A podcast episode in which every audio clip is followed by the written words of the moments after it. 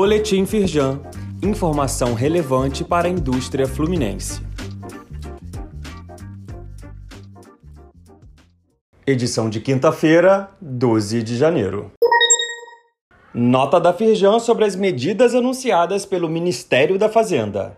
A Firjan ressalta a necessidade de um esforço conjunto de todos os poderes e da sociedade brasileira para a aprovação de reformas estruturantes como a tributária e a administrativa. A federação defende que esse é o caminho para que a indústria nacional tenha competitividade suficiente para gerar emprego e renda, tornando o Brasil um país mais forte e justo. Saiba mais sobre as medidas divulgadas no site da Firjan. TV Alerj entrevista o presidente em exercício da Firjan, Luiz Césio Caetano. Ao Fórum de Desenvolvimento do Rio, ele destacou que, para um bom ambiente de negócios, a sustentabilidade fiscal deve estar alinhada com o regime de recuperação fiscal do Estado. Ele também frisou a importância de programas de segurança pública. Assista a entrevista completa no link disponível aqui neste boletim.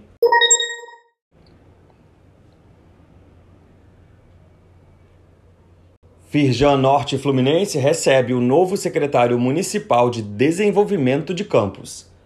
No encontro foram debatidas ações consideradas prioritárias pela federação, reunidas no caderno Agendas Regionais com os municípios do Norte Fluminense 2021-2024. Francisco Roberto de Siqueira, o presidente da Norte, destaca que é preciso caminhar juntos para que se avance cada vez mais no desenvolvimento da região. Leia mais no site da Firjan.